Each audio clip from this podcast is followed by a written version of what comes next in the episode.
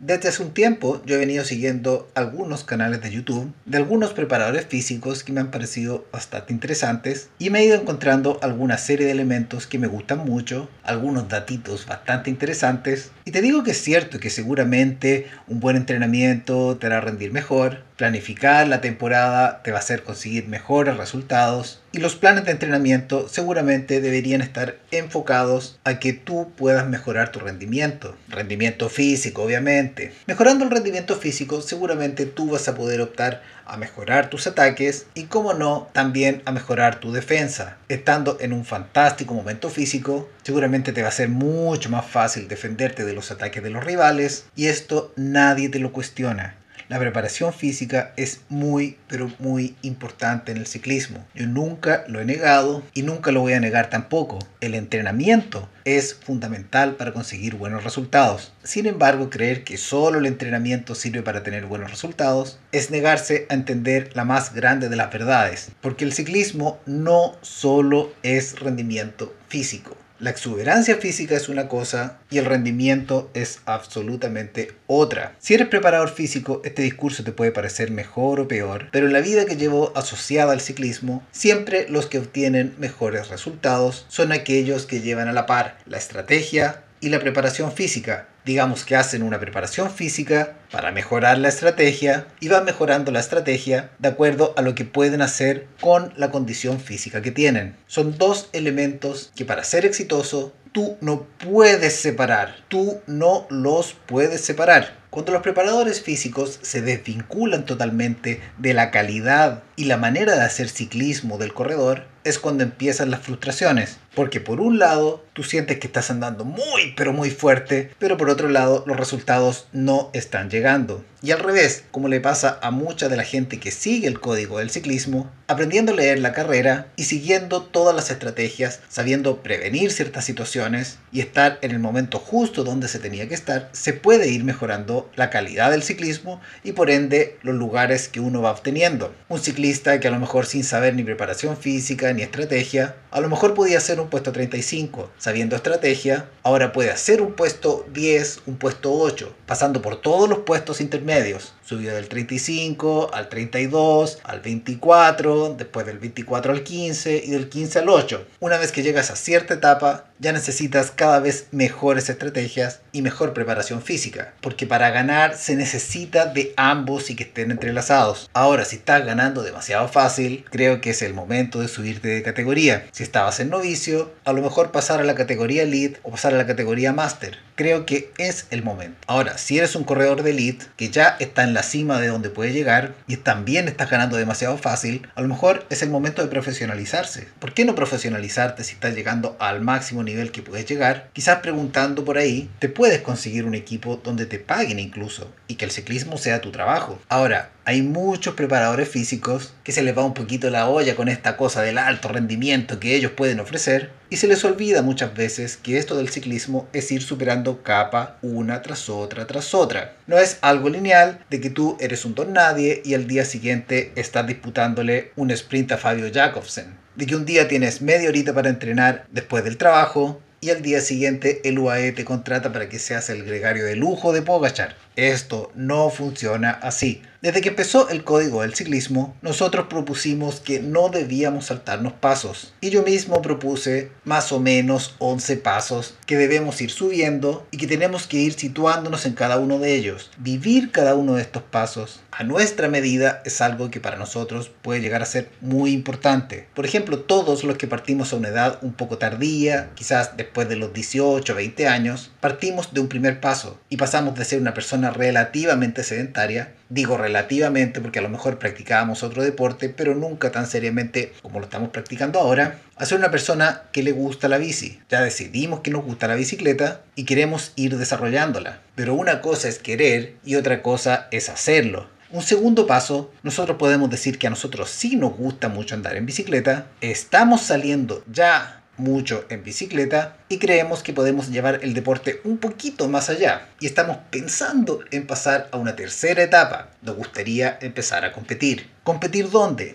Competir donde sea. Puede ser una liga local, puede ser una liga nacional, puede ser una liga universitaria. No sé qué tipo de ligas hayan en la ciudad donde tú vives, pero es súper importante de que a la liga que pertenezcas te identifique, te sientas cómodo y que participes, seas capaz de desarrollar al menos un poquito de ciclismo. Una vez que ya estás compitiendo y lo haces regularmente, podrías pasar a un cuarto nivel, en que ya te sientes bien compitiendo, la gente a lo mejor ya te conoce y eres capaz incluso de terminar con el grupo. No digo que te vaya bien, no digo que te vaya mal, sino que al menos ya eres uno más que es capaz de aguantar el ritmo de carrera y no terminar descolgado. Una vez que ya estás en el grupito de los que no se corta, has avanzado bastante, te diré. A partir de este momento, cada paso que uno debe dar es más difícil que el anterior, pero muchísimo más difícil que el anterior.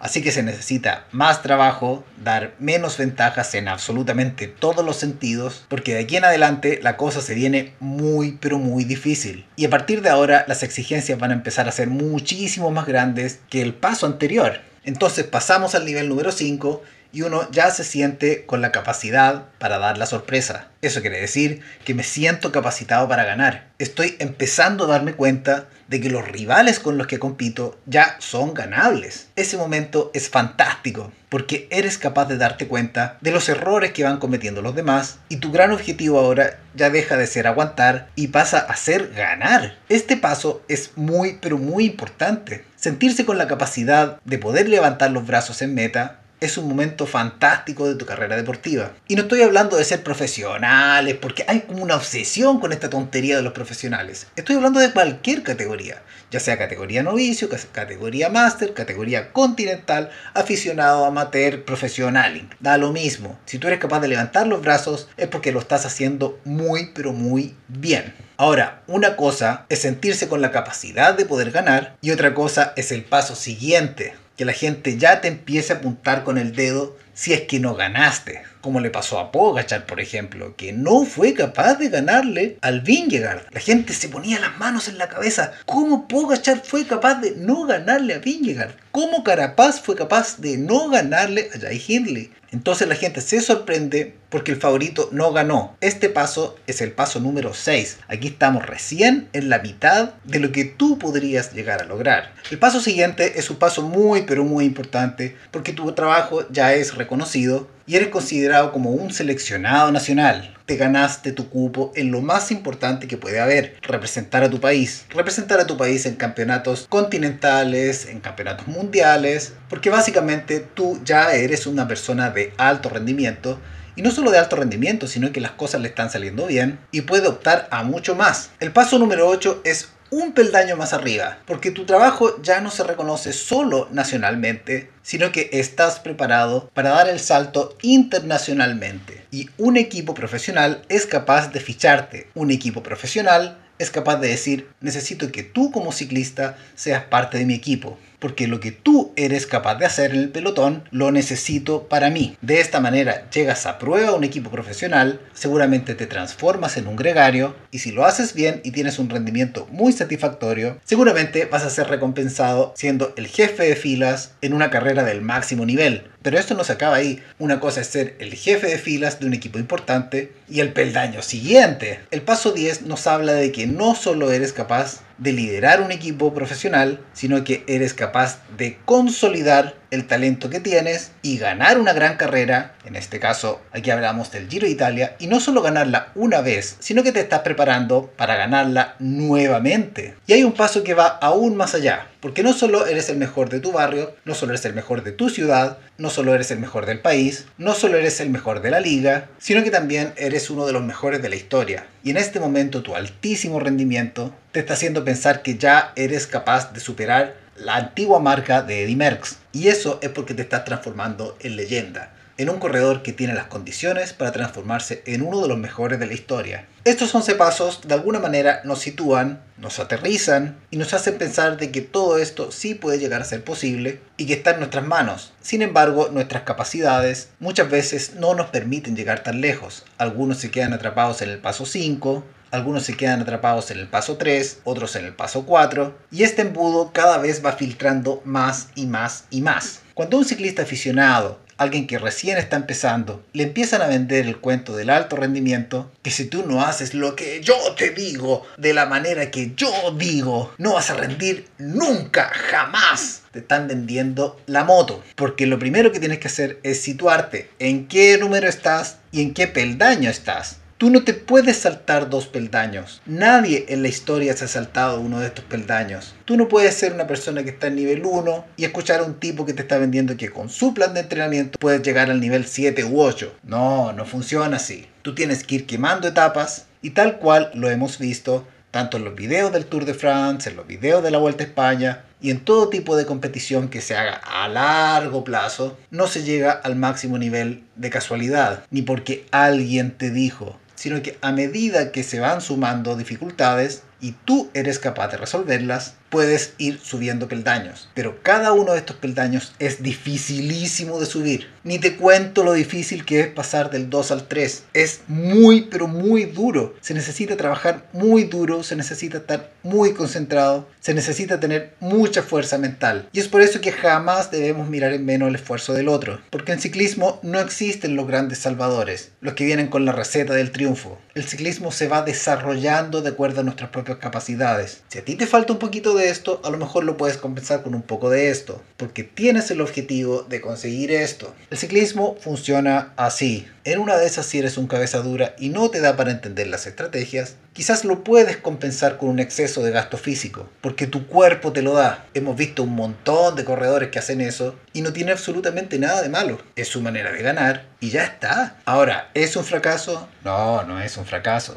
Porque primero nos vamos poniendo pequeños objetivos y de ahí los vamos agrandando. Vamos a ir pasito a pasito y poco a poco vamos a subir escalones hasta donde nos dé realmente. Ahora, no te obsesiones ni dejes que te obsesionen por subir peldaños rápidamente. Si alguien lo hizo más rápido, no te estreses. Que no te vengas a ansia que llevas dos o tres años y todavía no eres capaz de ganar tu primera carrera. Esto no funciona así. Hay gente que se lo ha pasado toda la vida compitiendo y nunca ha ganado seguramente algo están haciendo mal o sencillamente los rivales que tienen son muy pero muy buenos, porque no todas las ligas tienen el mismo nivel. Hay zonas donde el nivel es muchísimo mejor que en otras. Esto no es un llamado tampoco a la mediocridad, sino que más bien es un llamado a no sobreilusionarse, porque la gente que se sobreilusiona empieza a desesperarse y a frustrarse cuando los resultados no llegan. Lo que tú tienes que hacer es disfrutar el peldaño en el que estás y si tienes la posibilidad, prepararte de la mejor manera posible, porque siempre es rico que te vaya bien. Siempre es rico llegar a la casa con una medallita, pero eso no lo es todo, porque siempre va a haber un peldaño por encima del tuyo y por más que te digan los preparadores físicos que esto es alto rendimiento,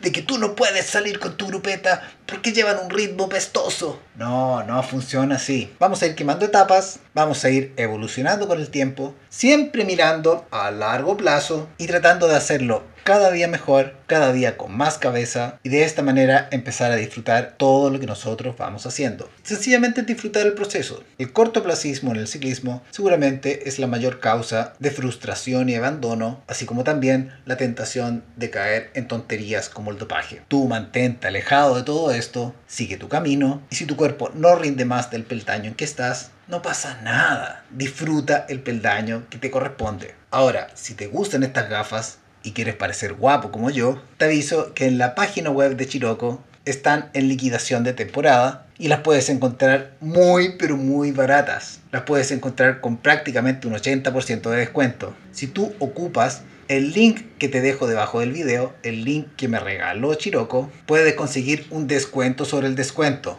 Oye, pero esto es verdad? Por supuesto que es verdad. Mira, si ves la parte derecha de la pantalla, vas a ver los precios que hay y el descuento que tienen. Algunos tienen un descuento de un 60, un 70, un 80%. En la parte izquierda de la pantalla se puede ver el descuento adicional que te ofrece Código del Ciclismo. Porque si tú aprovechas estas ofertas, no solo te ahorras un dinerillo, sino que también estás apoyando al canal. Así que métete a la página de Chiroco, revisa ahí si te gusta algo, si te gustan los precios, si te gusta la ropa, que está muy linda, y disfruta de tu ciclismo. Disfruta el proceso, disfruta cuando las cosas salen bien, aunque no seas el gran campeón legendario. Aquí nosotros vinimos a aprender, aquí nosotros vinimos a disfrutar y aquí nosotros vinimos a progresar. Espero que esto te haya servido y que para llegar al real alto rendimiento tienes que superar un embudo descomunalmente angosto. Cada escalón que tú subes es una odisea realmente descomunal. Nos vemos, adiós.